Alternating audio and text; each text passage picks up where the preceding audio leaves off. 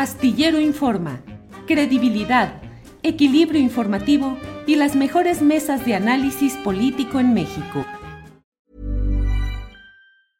Hiring for your small business? If you're not looking for professionals on LinkedIn, you're looking in the wrong place. That's like looking for your car keys in a fish tank. LinkedIn helps you hire professionals you can't find anywhere else, even those who aren't actively searching for a new job but might be open to the perfect role. In a given month, over 70% of LinkedIn users don't even visit other leading job sites. So start looking in the right place. With LinkedIn, you can hire professionals like a professional. Post your free job on linkedin.com slash people today. Hey, I'm Ryan Reynolds. At Mint Mobile, we like to do the opposite of what Big Wireless does. They charge you a lot, we charge you a little. So naturally, when they announced they'd be raising their prices due to inflation, we decided to deflate our prices due to not hating you. That's right. We're cutting the price of Mint Unlimited from $30 a month to just $15 a month. Give it a try at mintmobile.com slash switch. $45 upfront for three months plus taxes and fees. Promote for new customers for limited time. Unlimited more than 40 gigabytes per month. Slows. Full terms at mintmobile.com. Arturo, ¿cómo estás? Muy buenas tardes. Muy buenas tardes, Adriana. Juan, ¿cómo te va? Muchas gracias a todas las personas que nos acompañan en este Día de los Santos Inocentes. Así es, Arturo, ¿te han hecho, te han hecho bromitas el día de hoy? Pues ya, ya el país entero me parece broma a veces, entonces ya una más. Sí, ¿verdad? Alberto Nájar, ¿cómo estás? Muy buenas tardes. Hola Adriana, ¿cómo estás? Arturo, Juan, un abrazo a todos y a todas las que nos escuchan y aquí a, a ustedes, por supuesto. Gracias, Alberto. ¿Qué te hacen bromita el, este día? Eh, ¿Alguna broma pesada o, alguna cosa por el estilo? Hasta ahora me he librado, fíjate, pero bueno, pues no, no lo descarto. Y sí, yo también de pronto cuando, hoy, que veía, por ejemplo, el, Reforma, híjole, yo dije, estos cuates, sí, se le tomaron muy en serio esta idea de que es el 28 de, diciembre, aunque luego recapacité y dije, no, pues esto viven en el 28 de diciembre desde hace varios años. Juan Becerra Costa, ¿cómo estás? Muy buenas tardes. ¿Qué pasó, Adriana? Buenas tardes, qué gusto saludarte a ti, a Alberto, a Arturo y a quienes nos acompañan en esta tarde fría de la Ciudad de México. en esta tarde fría de Día de los Inocentes.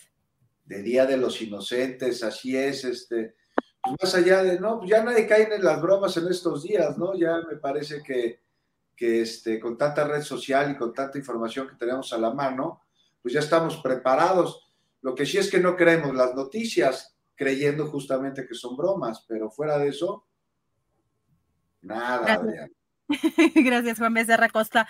Yo creo que también depende ya, a cierta edad, ya creo que ya no nos hacen, ya, respetan nuestras canas, ¿no? Arturo Cano, ¿cómo ves? Estamos eh, ya en una sucesión muy adelantada desde hace mucho tiempo, pero en estos últimos días hemos visto un, visto un despliegue muy importante de espectaculares eh, con esta silueta eh, simulando la figura de Claudia o el rostro de Claudia Sheinbaum y pues hay, por supuesto, ya pues algunas denuncias que han interpuesto, por supuesto, la parte de la oposición, pero incluso eh, legisladores eh, morenistas, eh, pues muy también vinculados o identificados con la otra corcholata, con Marcelo Ebrard. ¿Cómo ves todo esto, Arturo Cano?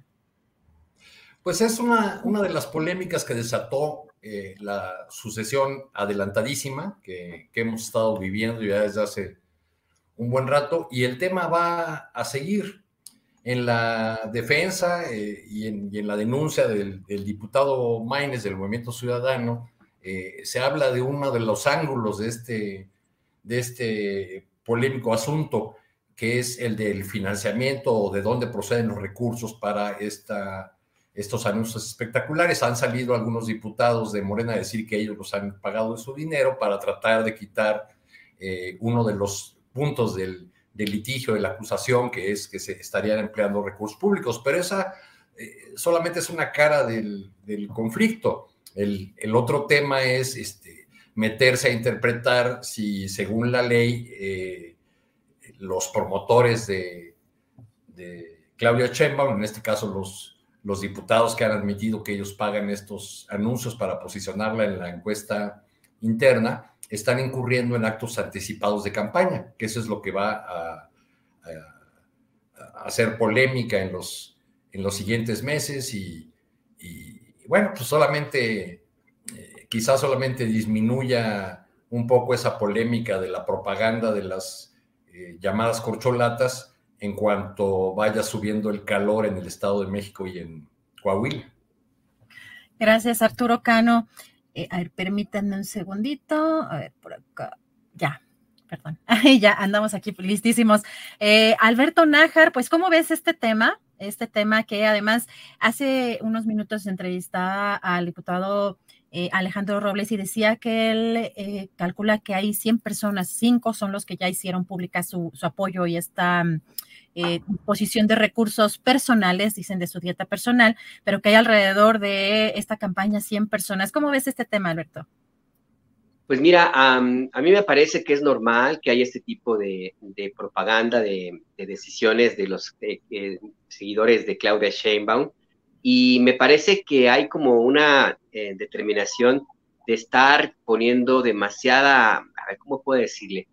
Se concentran demasiado en quien consideran que puede, que puede ser la candidata de Morena, que tiene más posibilidades de ser candidata de Morena a la presidencia de la República, eh, hay también una especie de miedo, de temor bastante fuerte en los grupos que han, hacen mucho ruido, mucho escándalo, porque saben precisamente que con ella difícilmente se puede llegar a una negociación como la que creen que van a conseguir con Marcelo, con Marcelo Ebrard. Y bueno, por eso es que han arreciado en estas críticas, en estos señalamientos. Yo no, no veo nada raro, no es nada inusual. De hecho, Claudia Sheinbaum ha tenido un despliegue publicitario mucho menor al que en algunos distinguidos militantes del Partido Revolucionario Institucional y del Partido Acción Nacional tuvieron en su momento en los gobiernos pasados, que eso sí, tapizaron todo el país de espectaculares. Em, yo recuerdo, por ejemplo, a, Enrique Peña Nieto cuando fue candidato a gobernador, a Alfredo del Mazo también en su momento, más recientemente. En fin, que el uso de este tipo de propaganda es algo normal en, México y también es, es muy normal que ocurran cuando los tiempos de campaña legalmente todavía no están establecidos y también es normal que existan este tipo de señalamientos de, de, de, sí, de señalamientos de parte de, por ejemplo, de legisladores y en otros momentos de, otros candidatos, de otros personajes que dicen que ellos financian la propaganda. Es decir, son parte de los usos y costumbres.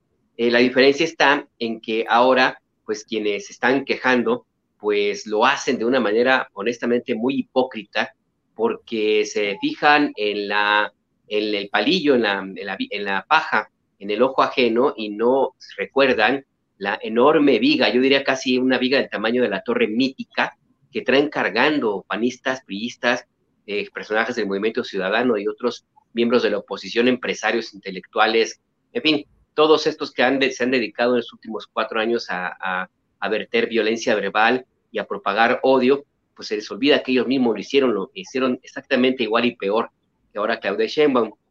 Y me llama la atención cómo toda la atención se concentra en cualquier movimiento que hace la jefa de gobierno, em, ya sea que, que, que en los fines de semana vaya alguna entidad y se reúna con gobernadores, o que en este caso los espectaculares o los señalamientos que hacen en sus conferencias de prensa los desplegados que firma, y muy poco, muy poco se ve en los medios al activismo que despliega también Marcelo Ebrard. Yo creo que la oposición y los medios que son eh, leales a la oposición ya tienen candidato y se llama Marcelo Ebrard, lo están cuidando y eso se nota justamente en esta polémica de, estos días sobre los espectaculares de, Claudia Sheinbaum, Adriana. Gracias, Alberto Najar. Pues yo diría que... Yo diría Alberto, perdón, no, nada más, nada más rapidísimo. La viga del tamaño de la estela de luz. Bueno, está bien, tú te fuiste más pequeña. O que el tema, Alberto, es que el que esté libre de pecado que arroje el primer espectacular, ese es el resumen. Yo creo que sí, esa puede ser una, una buena forma de, de resumirlo. Sí, gracias Arturo Cano, gracias Alberto Nájar. Eh, Juan Becerra Costa, ¿cómo ves tú? ¿Esto le favorece a la jefa de gobierno? Esta situación que está, pues, eh, pues en estos días, pues causando mucho revuelo y con algunas impugnaciones o algunas denuncias ya, por ejemplo, en el Estado de México, el, digo, en el Estado de México, en el um, en Guanajuato, ya el Partido Acción Nacional también ya metió alguna denuncia en el Instituto Electoral Local. ¿Cómo ves tú esto que está pasando? Pues sí, ahí vemos distintos anuncios, ¿no? En, los espectaculares con la silueta de la jefa de gobierno, Claudia Sheinbaum, con la leyenda es Claudia, este, sí, los empezamos a ver y, inmediatamente la pregunta, ¿no? ¿Quién nos puso? Este, las acusaciones, por supuesto, con lo de las bardas, no sé si se acuerdan, luego la medida que le impuso el INE a la jefa de gobierno, la respuesta de la doctora Sheinbaum, este, diciendo que la publicaba, no estando de acuerdo con ello. Primero decían ciudadanos organizados, pues sí, los ciudadanos también se organizan para muchas cosas. Es que tienen líder, acusaron, pues sí, en todo grupo siempre hay un líder.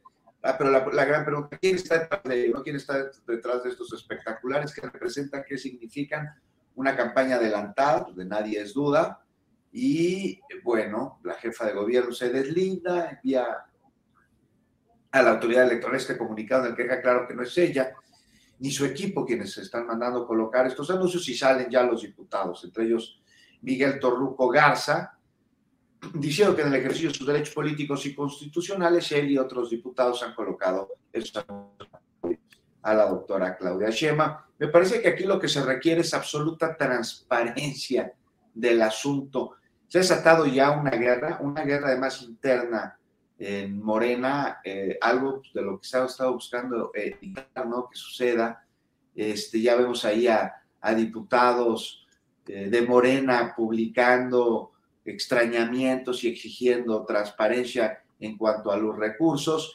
Y ya salen también las exageraciones, ¿no? Que si esos anuncios cuestan 40 mil pesos cada uno, haciendo cuentas, cuántos diputados se necesitan para poder cubrir con este costo que ascendería a millones de pesos. No, que haya transparencia absoluta. Lo que se requeriría, por el bien de todos, me parece, es que de cada anuncio publicado, cada anuncio ahí en, los estados donde estén colocado, este, pues se sepa cuánto costó ese anuncio y quién pagó por ellos. Y si es una organización la que paga por ellos, pues que se sepa quién está dentro de esta organización. O sea, los diputados, como lo dijo Torruco, Mark este, Garza, pues están en el ejercicio de sus derechos políticos y constitucionales y lo hicieron con sus propios recursos y hasta ahí aprovechó para dar un mensaje de repudio ahí en contra de la censura del INE, el, diputado Torruco. Y sobre, este, espérate, sobre esto último, Adriana, a mí me parece muy importante señalar aquí que se acaban de publicar en el diario oficial modificaciones a la Ley General de Comunicación Social, por lo que a partir ya de hoy se eliminan limitantes, ¿no? Por ejemplo, las mañaneras en donde se podrán dar a conocer los logros, los alcances de gobiernos durante procesos electorales, se elimina también que este, donde hay elecciones, este, como llegó a suceder que bajaban las mañaneras, pues ya no van a poder bajar la transmisión de las conferencias, esto ya no va a pasar. Y además, las, y a lo que nos compete sobre lo que estamos hablando, las manifestaciones de servidores públicos se reconocen como parte de su libertad de expresión, y no serán consideradas como propaganda y tampoco este, de ninguna manera las informaciones de interés público que den. Y muy importante aquí, porque todos los servidores públicos van a poder promover sus aspiraciones políticas, las de ellos, sí, pero también las de otros. Esto haya o no haya elecciones en curso. Y en redes sociales ninguna restricción, porque son medios gratuitos. O sea, claro, y cuando no, no compren pautas. Entonces ya nada más esto, querida Adriana, ¿no? Va un poco de la mano. Se, se requiere transparencia en el pago de estos anuncios de esta campaña adelantada y pues ya se están peleando. Gracias, Juan Becerra Costa. Pues ligamos, si quiere, este tema precisamente con el tema de las conferencias mañaneras y las tres P's hoy de el presidente Andrés Manuel López Obrador, donde dice paciencia, prudencia y presencia, que advierte que pues el próximo año los conservadores se van a radicalizar y qué parte de la presencia incluye, por supuesto, pues el tema de estar informando y entendemos que es desde su conferencia mañanera. ¿Cómo ves esto que anuncia, que advierte en la mañanera Arturo Cano? Nada más los conservadores se van a radicalizar. ¿Qué ves tú en el panorama? Pues eh, la, eh, naturalmente la elección del Estado de México y de Coahuila pues va a, polarizar a los dos bloques y la cada vez mayor cercanía del 24 va a hacer que ambos, que ambos bloques aprieten tuercas, dirijan sus baterías, se enfoquen en, por desgracia, lo, veo así por el lado de la oposición, un, tanto en no competir, sino en destruir al adversario sin importar los costos.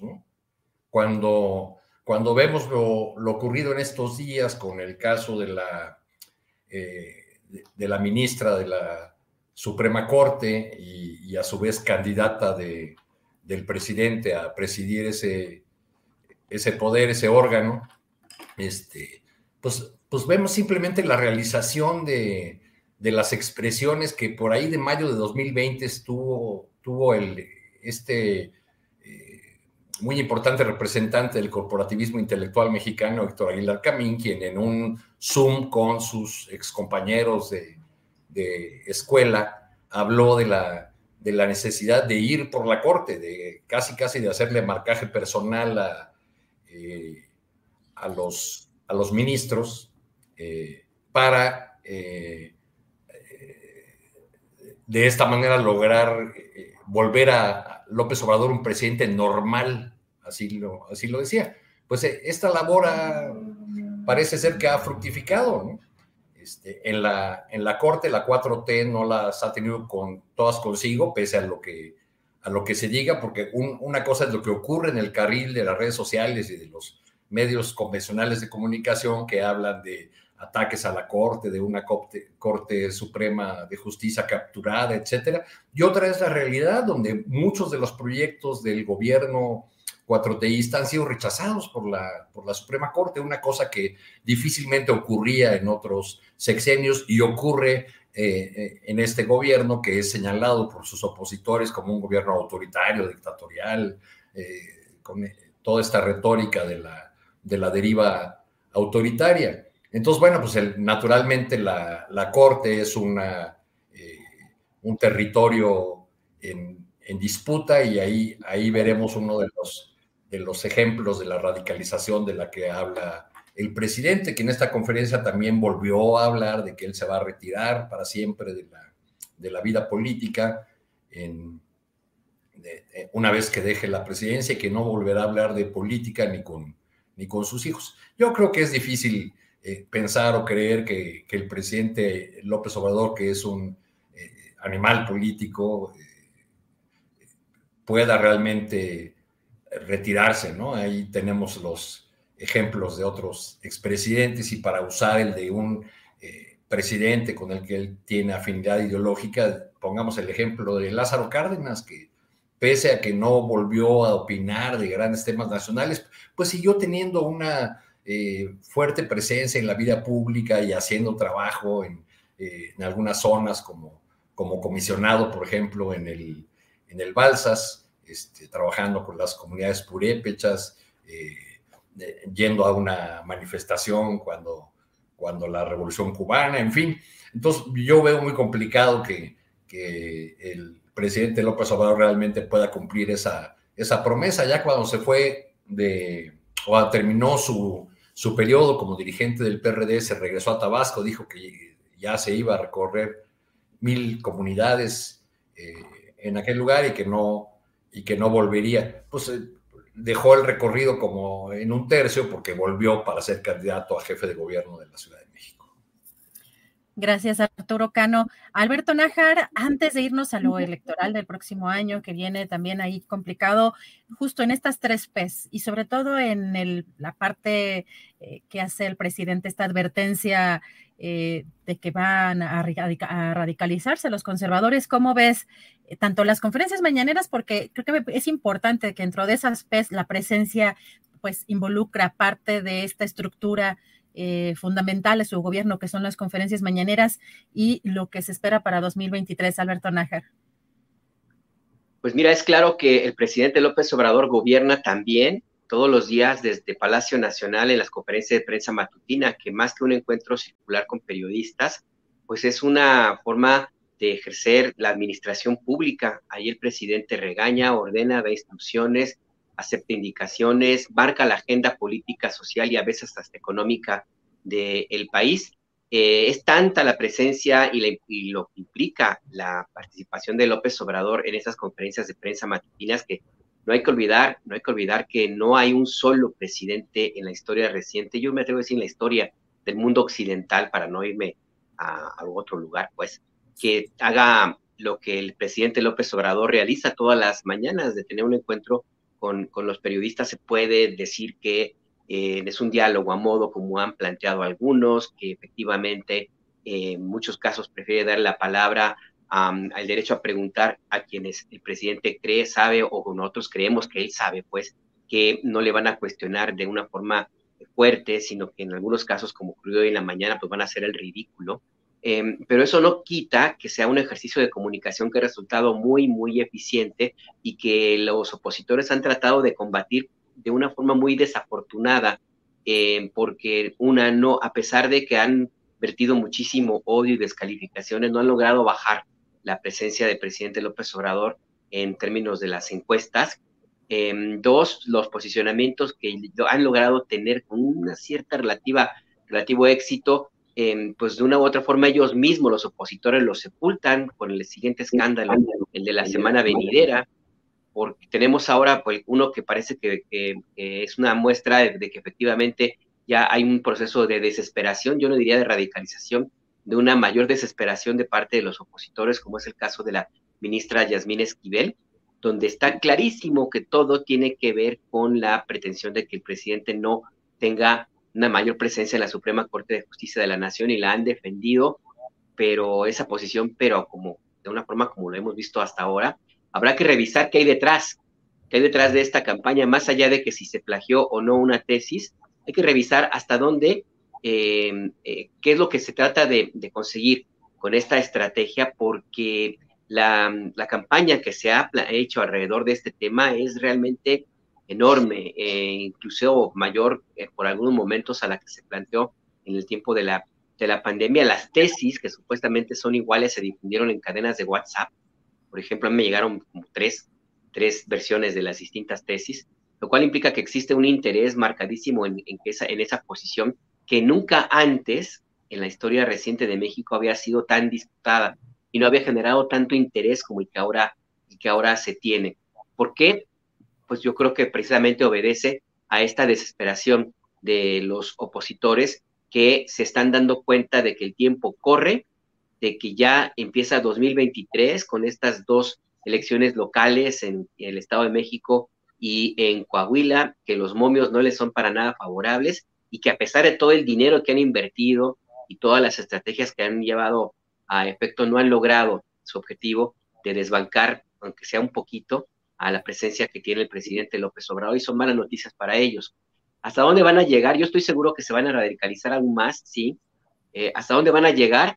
Yo creo que es importante que empecemos a, hacernos esas preguntas y yo creo también que en el área de seguridad eh, cercana al presidente López Obrador deberían también tener ya alguna especie de alerta porque, porque el nivel de, de desesperación y de radicalización no me refiero eh, concretamente o no únicamente a los políticos y académicos y todos que son más conocidos, sino a, quienes eh, se sienten identificados y se sienten con una especie de permiso de cometer barbaridad y media y que para ellos no hay control y que pueden en algún momento llegar a, ver eh, la, la, oportunidad de causar un daño importante en aras de conseguir ese objetivo que no han logrado por la vía legal. No hay que olvidar lo que ocurrió en Argentina. No hay que olvidar lo que ha ocurrido en Brasil, donde han eh, montado una operación de 60 mil policías para tratar de impedir que haya un atentado el día de la toma de posesión de Luis Ignacio Lula da Silva. Y no hay que olvidar lo que ocurrió en, en Perú, con este, eh, con lo que ha sucedido pues con, con Pedro Castillo. Detrás de estos tres eh, acontecimientos en tres países distintos están los mismos grupos que son cercanos y a los cuales rinden pleitesía personajes como Jorge Castañeda, como este este sujeto impresentable que se apellida Calderón Hinojosa, y otros como Lili Telles y los que trajeron a los de a los, a los extremistas de ultraderecha de España, en fin, en este, en este cóctel, en esta mezcla pueden suceder muchas cosas y la radicalización política que hemos visto hasta ahora, ojalá y se quede nada más en las conferencias de prensa matutinas y se quede nada más en el debate y en el ridículo que hacen que hacen eh, la, gente de la oposición y algunos también seguidores del presidente López Obrador. Pues nomás ve lo que pasó en la mañana el día de hoy con ese calendario, ese libro de colorear, que bueno, ya, ya mejor ahí lo dejo, no puedo Ay, no, híjole, qué ¿Tú, tú, no has, tú no has elegido entre Lord Montajes y Lord Molécula, Alberto, ¿qué pasó? No le No, bueno, al presidente, ¿qué le vas a regalar, hombre? Al señor presidente le regalé mi voto y mi respaldo, pero pues hasta ahí. No, qué vergonzoso episodio el día de hoy, de- o sea, las caras de los periodistas también atrás, de verdad, eso, un ciudadano de a pie, peri- bueno, alguien que- y además egresado de mi escuela, Dios, de, ay, no, no, no, no. Ahora sí que ¿Cómo? Dios y soy atea. Está, está increíble. Eh, ah, No lo perdón. repitas, Adriana, no lo repitas. No, no, no, no, qué horror. No, es que de verdad, qué vergüenza, es que ni siquiera digo vergüenza ajena porque pues se supone que alguien como parte del gremio pues no puede estar haciendo eso, pero bueno, ya fuera del susto y del impacto y de la vergüenza, pasemos ahora sí con Juan Becerra Costa. ¿Cómo ves tú estas declaraciones del presidente? ¿Cómo ves el 2023 respecto a lo que dice el presidente de que los conservadores se van a radicalizar? Pues sí, estoy de acuerdo, los conservadores van a radicalizarse en 2023 y en 2024, ya están radicalizados, no, hay, no hay duda, se van a radicalizar aún más, tampoco hay duda, pero ojo, ahí lo dejas entrever, Alberto, no solo ellos, también las tribus dentro, o que dicen estar dentro, o que creen estar dentro de la causa, este, también se radicalizan y es un fenómeno en donde las dos partes empiezan a crear una efervescencia que a nadie conviene. Mencionabas lo de Yasmín Esquivel. Alberto, estoy de acuerdo con lo que estás diciendo, pero yo creo que hay que verlo desde una perspectiva todavía más amplia, porque, por ejemplo, esas radicalizaciones de dentro se pueden ver ante una acusación de plagio a la ministra Esquivel con datos, con pruebas, con sustento, y maromean hasta lo absurdo porque afecta a lo que creen que son sus intereses. Y sí hay politiquería atrás, por supuesto, claro, y es parte de la radicalización esta situación con la investigación de Guillermo Sheridan, por supuesto, la buscaron con afán de dañar, con afán de torpedear la sucesión en la Suprema Corte de Justicia de la Nación, pero lo encontraron. Y que sea este, política o politiquera la investigación no es atenuante de la falta cometida y de lo que implica. Entonces, así, la radicalización de ambas partes y se viene con todo, pero desde todas partes. Ahora, en lo que corresponde a la oposición, tengamos muy presente que sí cuentan con la capacidad para ejecutar actos que pudieran crear desestabilización y que muchos son inescrupulosos en su interior y otros bastados, bastante limitados en inteligencia. Digo, si no fueran, eh, si no tuvieran esta limitación en su inteligencia, no estarían donde están, sin proyecto, sin posibilidades en el 2024 y con unos cuadros verdaderamente impresentables, con un discurso que no sale del, este, vamos a ganar porque AMLO es un peligro para México, nos va a convertir en Venezuela y, y más allá de eso, nada. Hay que tener mucho cuidado con la ultraderecha porque es violenta y puede llegar a ser criminal y su bandera es el odio, no hay duda de eso. Hay que tener mucho cuidado con el enojo que generan basado en mentiras propagadas a través de redes sociales, de WhatsApp sobre todo, ¿no?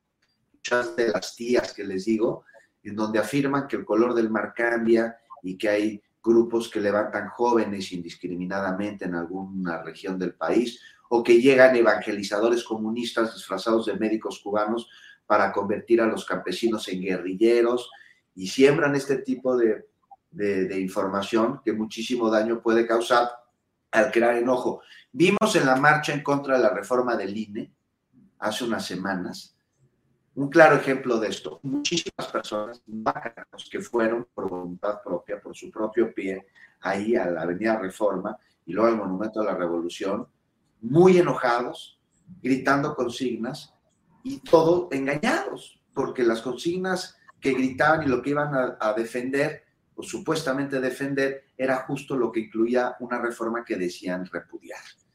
Entonces vean el daño que puede causar una, la radicalización de la derecha. Pero ojo también con el sectarismo de, del otro lado de este, ¿no?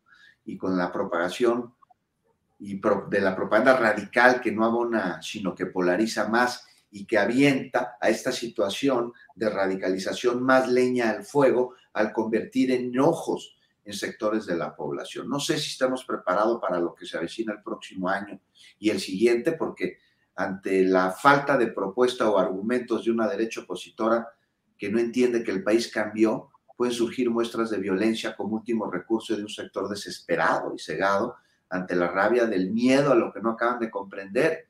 Y eso que no acaban de comprender es básicamente que primero los pobres, por el bien de todos y nada más, no le entran a esta discusión porque ellos no se asumen como pueblo.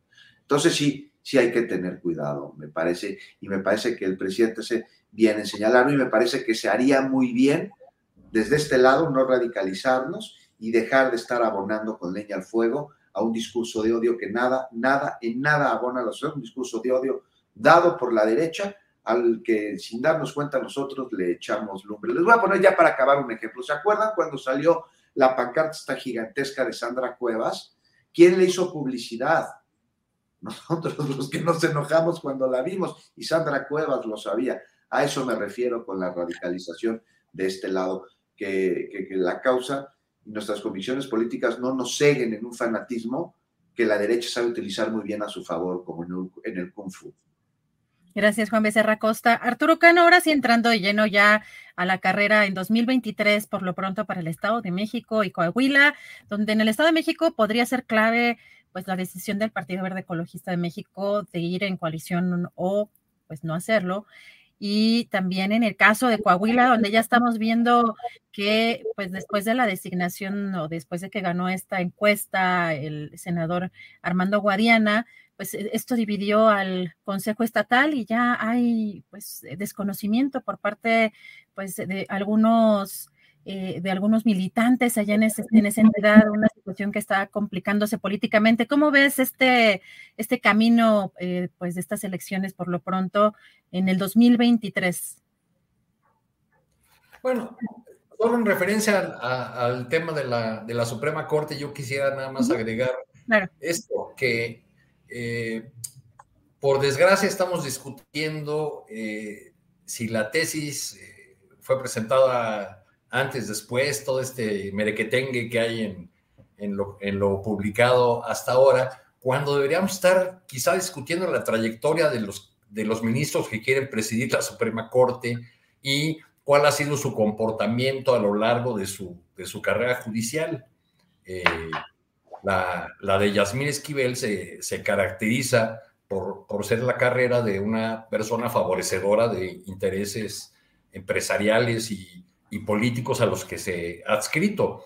Este, recordemos que de ahí viene la insistencia de, e, e, incluso esta fallida intención del presidente López Obrador de ampliar el periodo del ministro Saldívar, porque pues no confiaba ni, ni, siquiera en los otros que había nombrado, las otras que había, que había, que le había correspondido ya enviar como propuestas al Senado. Creo que, que el, bloque opositor tendrá o tiene en, este, en esta jugada de la, de la Corte la, posibilidad de continuar un, plan o lo, que parece ya un plan muy, muy bien pensado para desacreditar a las instituciones públicas y llegar al 24 con una... Eh, eh, con, un ambiente en el que nadie crea ni en el árbitro ni en los órganos para hacer justicia, en fin,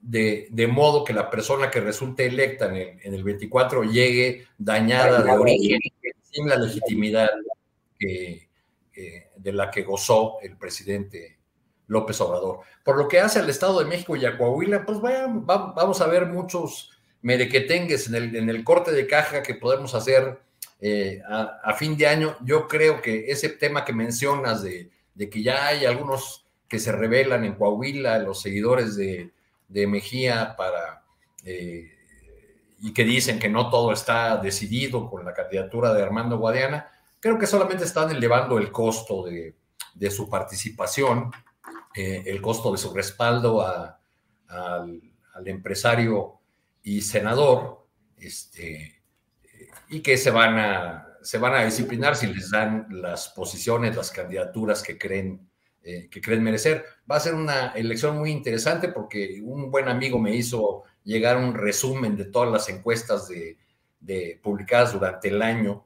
Eh. A lot can happen in three years, like a chatbot may be your new best friend. But what won't change? Needing health insurance. United Healthcare Tri Term Medical Plans, underwritten by Golden Rule Insurance Company, offer flexible, budget friendly coverage that lasts nearly three years in some states. Learn more at uh1.com. Hey, it's Ryan Reynolds, and I'm here with Keith, co star of my upcoming film, If, only in theaters, May 17th. Do you want to tell people the big news? All right, I'll do it. Sign up now and you'll get unlimited for $15 a month in six months of Paramount Plus Essential Plan on us. Mintmobile.com slash switch. Upfront payment of $45 equivalent to $15 per month. Unlimited over 40 gigabytes per month. Face lower speeds. Videos at 480p. Active Mint customers by 531.24 get six months of Paramount Plus Essential Plan. Auto renews after six months. Offer ends May 31st, 2024. Separate Paramount Plus registration required. Terms and conditions apply if rated PG. En las dos, eh, sobre las dos entidades. Y el caso de Coahuila muestra que hay una suerte de empate técnico entre el candidato, quien podría ser el candidato del PRI y el candidato de Morena. Entonces esa va a ser una elección complicada, difícil para, para Morena, donde el factor Moreira va a ser muy importante. Va a ser muy interesante ver también cuál va a ser el juego de, eh, de un gremio antes en manos totalmente de los Moreira, que era magisterio, el CENTE, ahora va dividido frente a esta elección. Eh, hay que recordar que Alfonso Cepeda, el dirigente nacional del CENTE, es coahuilense y trae ya un acuerdo con, con Claudia Sheinbaum de respaldo a su candidatura y hay que ver cómo juega ahí en la entidad que es, es, de su interés. Ese mismo resumen que les refiero, en el caso del Estado de México, plantea un, eh, como conclusión que hay una diferencia de 10 puntos entre Delfina Gómez y, la posible candidata del, del PRI. Eh, ahí todavía vamos a ver estos rejuegos como el Partido Verde elevando su precio para dar el respaldo y también el factor de movimiento ciudadano que a diferencia de Coahuila, donde ni siquiera pinta, en el Estado de México sí tiene en, en promedio en las encuestas alrededor de 8%, que en una elección cerrada pueden ser muy importantes. Gracias, Arturo Cano. Alberto Nájar, ¿cómo ves este tema de las elecciones en Coahuila, en el Estado de México? ¿Qué es lo que estaremos viendo en los próximos, en los próximos meses? Y también que el próximo año, pues ya va a estar intensa si ya vemos esta sucesión tan adelantada para el 2024 y hay pues estos simes y diretes en torno a algunas campañas o actos que podrían considerarse anticipados de campaña. ¿Qué veremos en el 2023 también a nivel federal? Mira, eh, a nivel de los estados, yo creo que ya está todo dicho en Coahuila. Yo sí creo que la designación de Armando Guadiana, como había comentado, un candidato vulnerable, que tiene cuentas pendientes en términos políticos, que puede ser que sea muy conocido, sí, pero y que tenga hasta el, hasta el modito de ser de muchos electores que se identifican con él, pero eso no significa que sea la mejor propuesta para gobernar un estado, sobre todo porque él es un empresario minero y yo estoy convencido que esta, esta de, este cariz puede marcar un estilo de gobierno y que tengamos allí en Coahuila, donde ya de por sí tiene muchos problemas con la extracción clandestina del carbón y la extracción también legal de minerales, ya hay problemas eh, en, ese sentido con un gobernador, si llegara a ser el caso, eh, con, este, con este perfil, bueno, pues ahí Grupo México, las mineras canadienses y lo que guste si manden estar, estarían frotándose las manos para, hacer más negocios allí en, Coahuila. Em, por eso mismo y por las otras cuentas que tiene eh, Armando Guadiana, los señalamientos internos, yo no creo que vaya a, ganar la elección. Yo sí estoy convencido que esto es una especie de acuerdo con, con el PRI, eh, tal vez con Alito Moreno, para, a pesar de que, de que ha decidido quedarse hasta 2024 y ha sido impugnada su, su eh, decisión eh, eh, por parte del Consejo Político del PRI, pues no ha pasado a mayores. Entonces, en el caso de Coahuila, sí creo que Morena, yo creo que ya empieza a dar por perdida esta, esta, esta entidad. Y en el Estado de México, yo creo que ahí le van a meter toda la carne al asador, no solamente por lo que implica en términos de la cantidad de votos que hay en el granero de sufragios como es el Estado de México, sino por lo emblemático que significaría derrotar a algunos de los de los enemigos más, eh, o de los adversarios, pues, más acérrimos del propio presidente López Obrador, que tuvieron cobijo en el famoso grupo Atlacomulco. No me refiero a Peña Nieto, sino al respaldo que recibió, por ejemplo, Carlos Salinas de Gortari, de parte de Carlos Jan González en su momento, y otros personajes, pues, de la vida política eh, mexiquense que han estado presentes eh, en la vida política nacional y que de alguna u otra forma también influyeron en el destino que tuvo López Obrador en sus anteriores intentos de ser presidente de, la República. Así es que pues sí, yo veo por, ese lado que en el Estado de México sí hay muchas posibilidades de que, de que Delfina Gómez gane la, elección. No se va a dejar el PRI. Eh, allí sí también, si, hay un grupo político que sabe de los sótanos, es más, yo creo que hasta casi inventaron algunos de estos sótanos políticos, pues es el grupo Atlacomulco. Y no solamente el grupo político, sino toda la red empresarial que hay detrás de, ellos y que se han beneficiado, pero de una forma impresionante de, las, la corrupción que, de los gobiernos priistas y también de los panistas, por supuesto.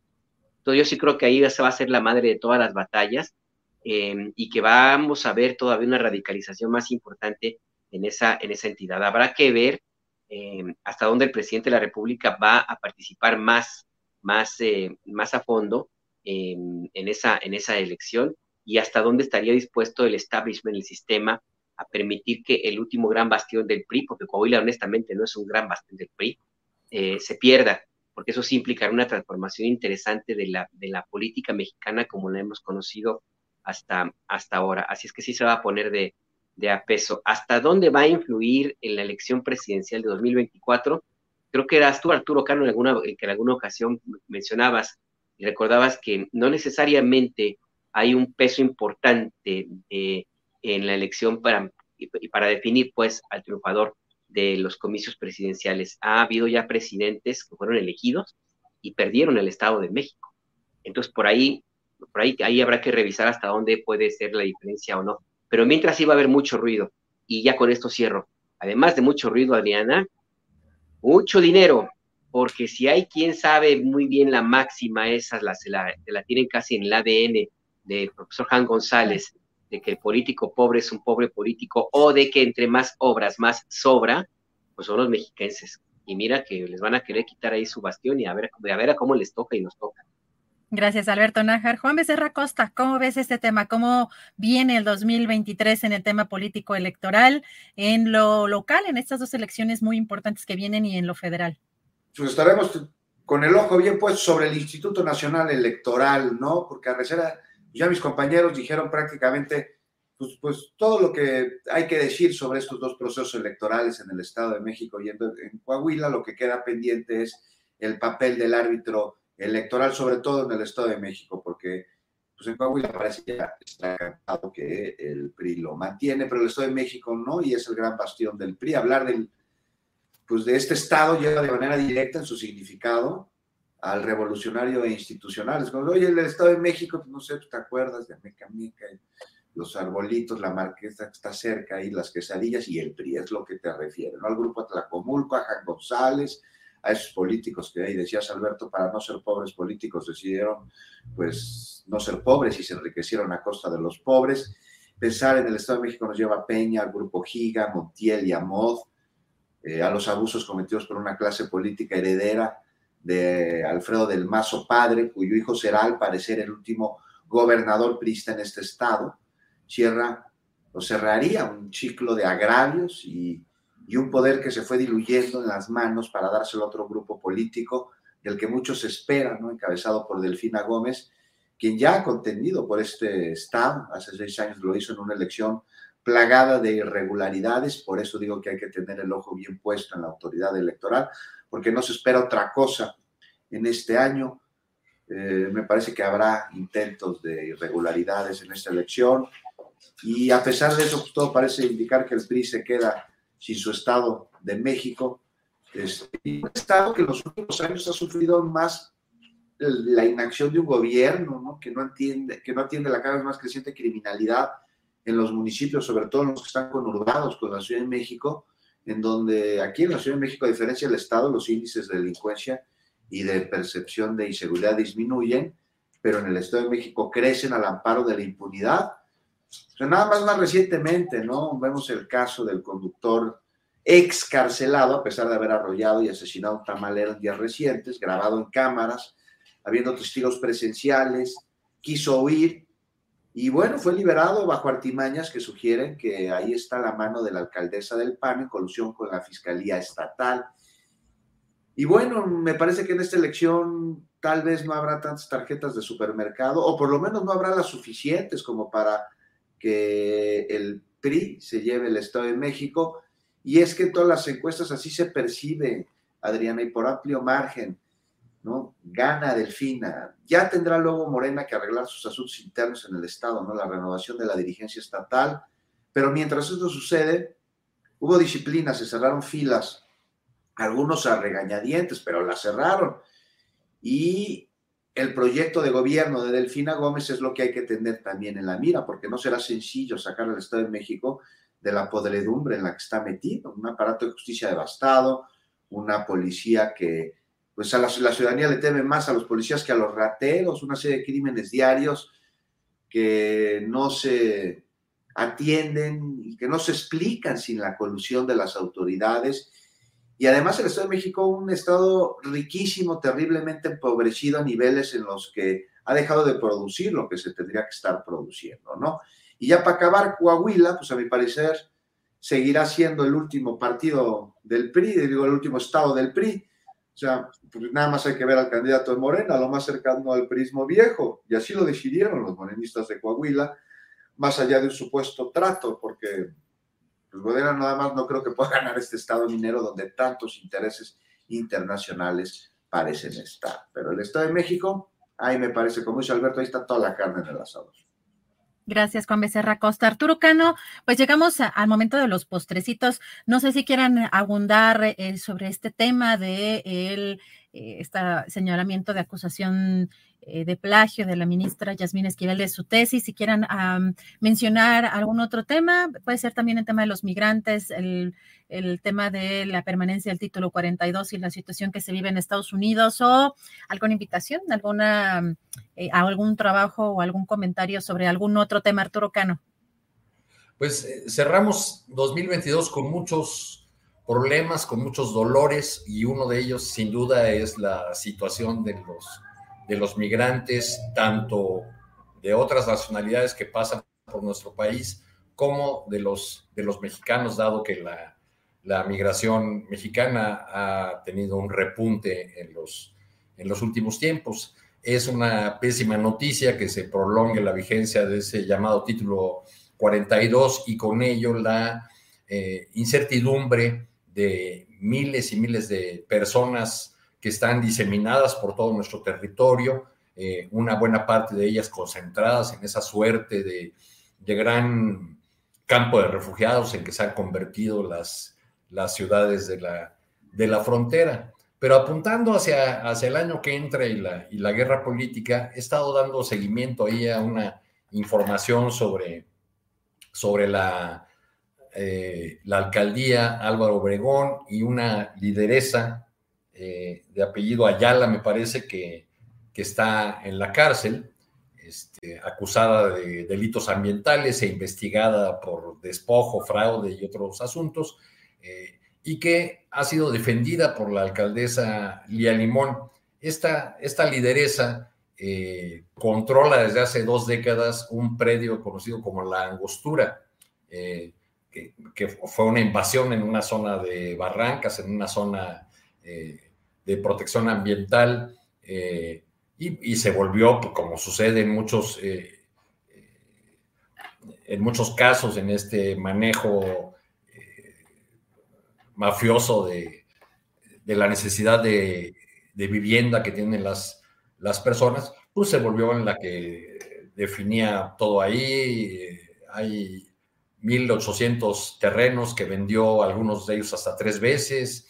Este, fue a dar a, la cárcel, acusada de, delitos ambientales, como dije, eh, y ahora la defienden desde la alcaldía Álvaro Obregón y desde el Partido de Acción Nacional, simple y sencillamente porque la consideran una bandera contra la administración de Claudia Sheinbaum.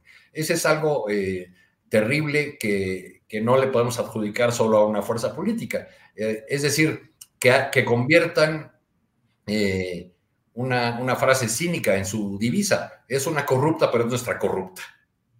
Este, me, hicieron llegar un, un, video de una reunión donde hay eh, habitantes de ese predio de la angostura con eh, los que parecen ser dirigentes del, Partido Acción Nacional en la, demarcación.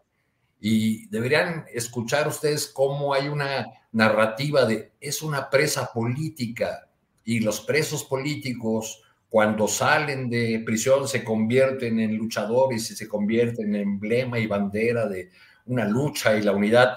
Es decir, eh, comparando a una eh, lideresa urbana corrupta con eh, un preso político del 68, digamos, así suena esa, esa retórica y creo que seguiremos viendo mucho más en este mundo blanco y negro, en este mundo esquemático que nos quieren vender desde algunas de las fuerzas políticas.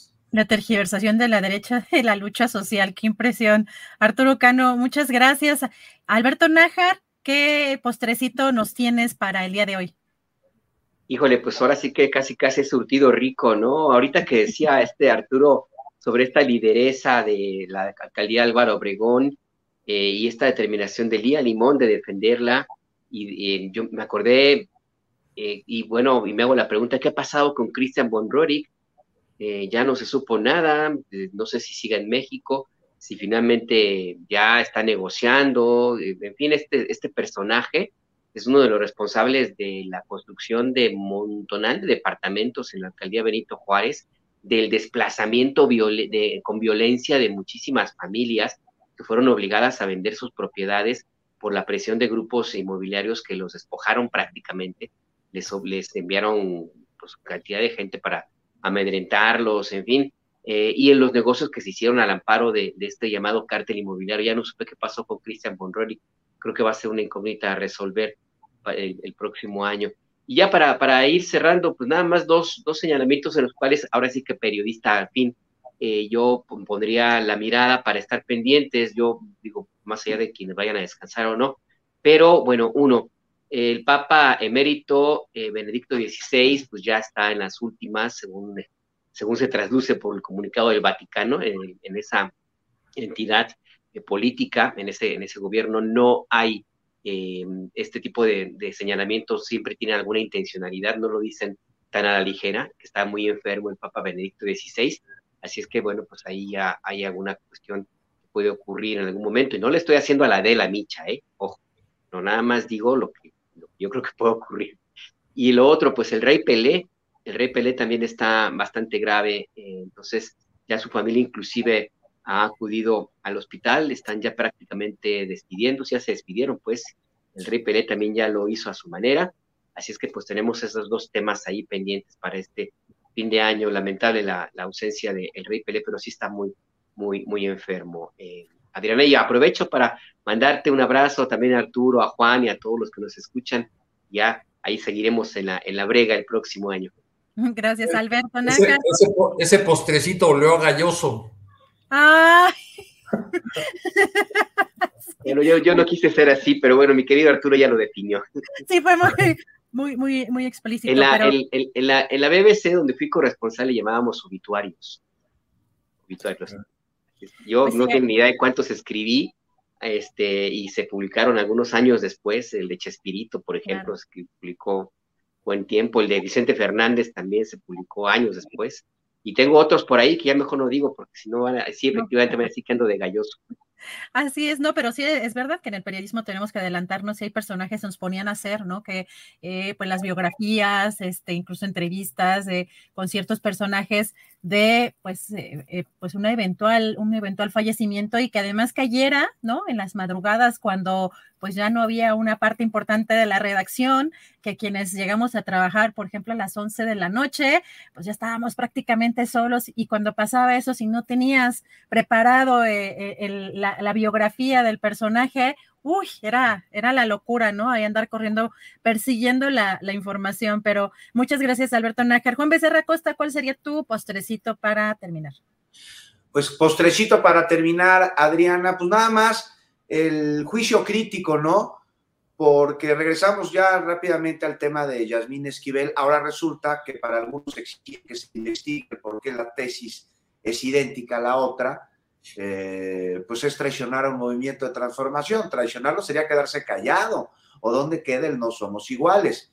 Bajo el entendido de la presunción de la inocencia, no está diciendo que sea culpable, sino está diciendo que se tiene que investigar, se tiene que aclarar. Es una simple pregunta, ¿por qué las dos tesis son exactamente iguales? Algo que no digo yo y que no solo dice Guillermo Sheridan, sino que la misma Universidad Nacional Autónoma de México comunicó a través de sus redes sociales y después a través de una este, revisión y urgente que se aclare esta situación. Pero de entrada, decir nada más que es un ataque politiquero y, e intentar hacer un lado todo lo demás, pues me parece que es una mirada muy miope y muy mediocre de la situación y además muy poco cercana a la causa de transformación del país. No mentir, no robar, ¿se acuerdan? Parte de los principios fundacionales del movimiento de la cuarta transformación. Bueno, pues resulta que alguien afín a la cuarta transformación le salen con esta guerra sucia politiquera, sin duda alguna, a través de la cual se ponen a orgarle y encuentran esto. el que tenga este sentido politiquero no es atenuante de una presunta falta cometida. Por eso, aclarar que se investigue, que se determine y en caso de que se llegue a una resolución, que se tomen las acciones correspondientes de acuerdo a la ley no a otra situación. Entonces, nada más hay un poquito del juicio crítico del que hablaba hace rato sobre la radicalización que mencionaba el presidente sobre la derecha, pues la izquierda no está exenta de tenerla de ninguna manera y el tenerla no abona en nada a la causa de transformación del país, una causa que trasciende políticos, que trasciende partidos, que trasciende gobiernos, un movimiento cultural, un movimiento de transformación. Nada más hagamos un pequeño ejercicio de memoria y de reflexión y vámonos a 2018, ¿por qué votamos? ¿Para erradicar qué? ¿Para acabar con qué? ¿Para terminar qué? ¿Y qué es lo que estamos viendo en algunos casos? como sería el de la ministra Yasmín Esquivel en el dado caso de que las autoridades determinen que hizo plagio. Ahora, hizo plagio, pues no sabemos, pero parece, todo parece indicar que así es. Y las respuestas que ha dado la ministra han sido muy desafortunadas, por decir lo menos. O sea, ha habido, no, lo ha aclarado, no lo ha desmentido, lo ha negado. Ella y también la directora de tesis. Este. Ahora resulta que a ella le plagiaron su tesis, pero entonces podemos encontrar inconsistencias con ese señalamiento a través de la misma tesis eh, párrafos publicados. Ella dijo que tiempo anterior al que normalmente habría sido, pero habla sobre tiempos posteriores, entonces 1985, 1966, 1987, ya no entendemos absolutamente nada. Por eso, que se aclare y eso es por el bien de todos. O sea, si no se aclara, pues ahí va a quedar como, como un episodio negro de posible corrupción y de impunidad en un movimiento cuya bandera precisamente es combatir la corrupción y la impunidad. Nadie por encima de la ley, dijo el presidente López Obrador en su momento. Entonces, aquellos que ven como una traición el decir, oiga, que se investigue y que se explique por qué las dos tesis son exactamente iguales, pues entonces me parece que no está entendiendo esto de no somos iguales ni Pero, pero, tiene, pero tiene que ver también, Juan, con el hecho de que el presidente minimiza el asunto cuando plantea que Sheridan y Krause le han hecho daño al país y que un pecado juvenil o algo así, eh, que es el, haberse fusilado una tesis en, a los 22 años, es menor, es de lo que se apaña ese sector que lanza los ataques durísimos, ¿no? y, que acusa de traidores a los que... Sí, pero al mismo tiempo el presidente dice que investigue la UNAM, que investiguen las autoridades correspondientes y que terminen. Y además, en un ejercicio de absoluta franqueza, el presidente dijo, yo no puedo ser objetivo aquí.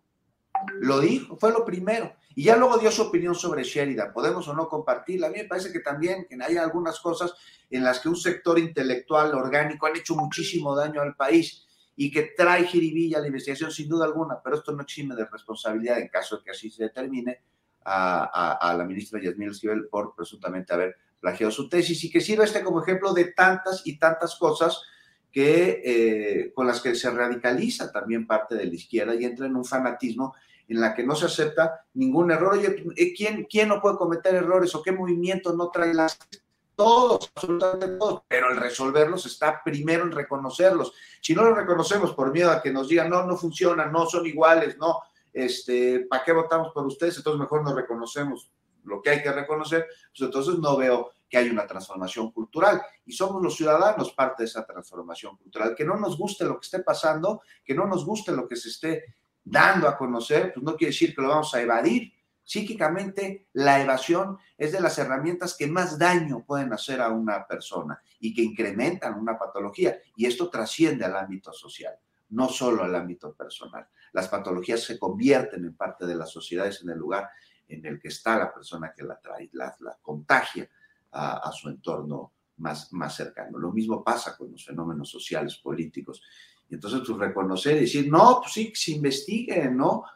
Y, ya, ya, ya, el favor, ya el pleito es porque uno anda diciendo que se investigue, pues así no se puede avanzar mucho, que, lo que digamos, a reserva de que ustedes opinen otra cosa.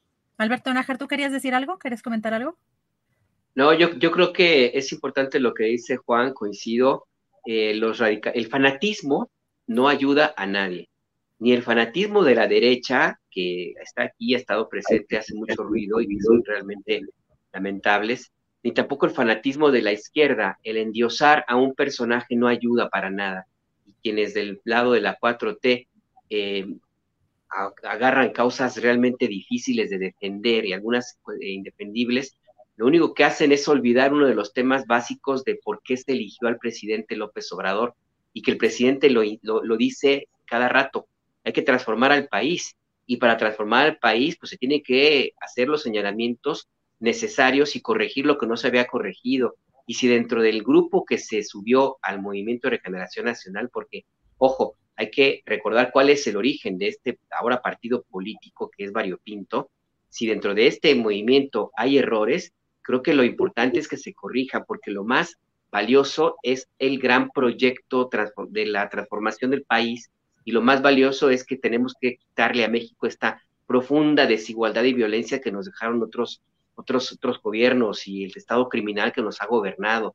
Y la peor forma, la peor forma de combatir al Estado criminal es imitando al Estado criminal en algunos de sus usos y costumbres.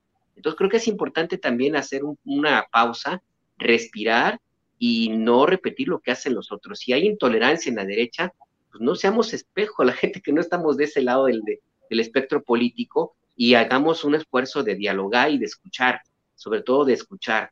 Y, yo insisto, pues el, el, asumir fanáticamente una causa eh, no ayuda, pero para nada. Yo creo que el presidente López Obrador sería el último que esperaría que todos le rindieran pleitesía le dijeran sí a todo, aunque de pronto puede parecer que sí, lo, que sí sea esa es la idea que se ha sembrado desde la derecha.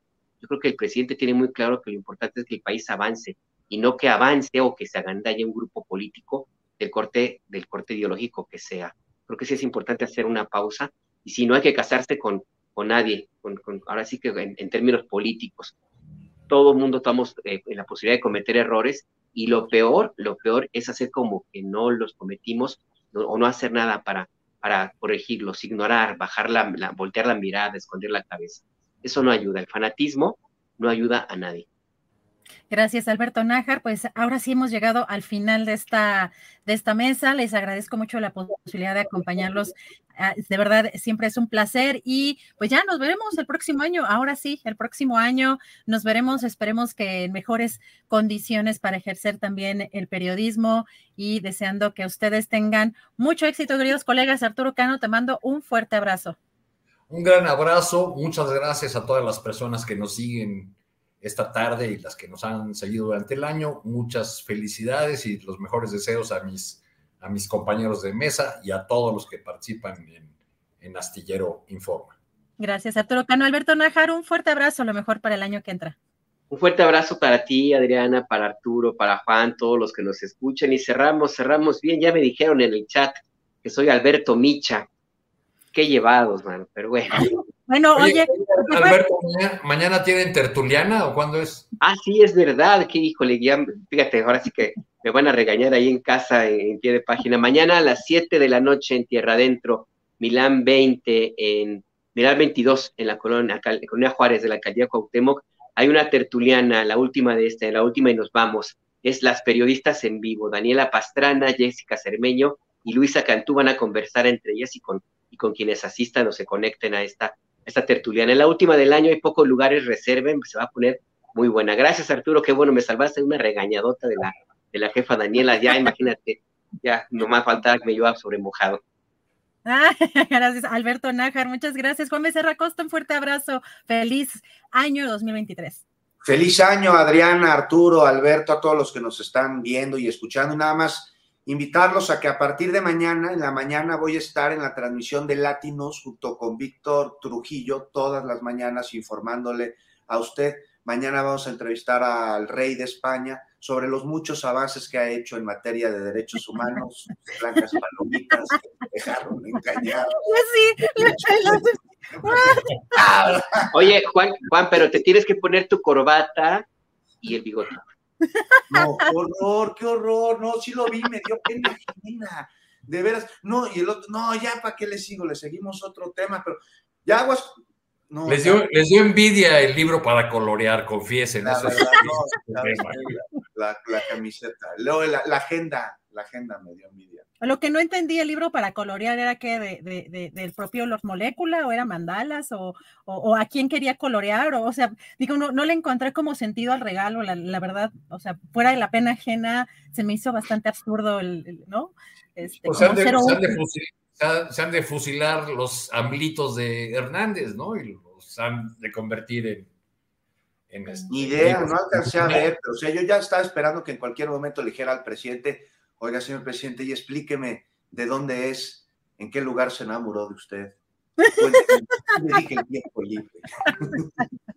Muchas gracias. Gracias a los tres de verdad por este momento tan padre. Arturo Cano, Juan Becerra Costa, Alberto Nájar. Nos vemos ahora sí el próximo año. Un fuerte abrazo. Abrazo. Nos vemos. Abrazo. Gracias. Fuerte abrazo. Hi, I'm Daniel, founder of Pretty Litter. Did you know cats tend to hide symptoms of sickness and pain? I learned this the hard way after losing my cat, Gingy. So I created Pretty Litter, a health monitoring litter that helps detect early signs of illness by changing colors, saving you money and potentially your cat's life. Pretty Litter is veterinarian developed, and it's the easiest way to keep tabs on your fur baby's health right at home. Go to prettylitter.com and use code ACAST for 20% off your first order and a free cat toy. Terms and conditions apply. See site for details. Para que te enteres del próximo noticiero, suscríbete y dale follow en Apple, Spotify, Amazon Music, Google o donde sea que escuches podcast. Te invitamos a visitar nuestra página julioastillero.com.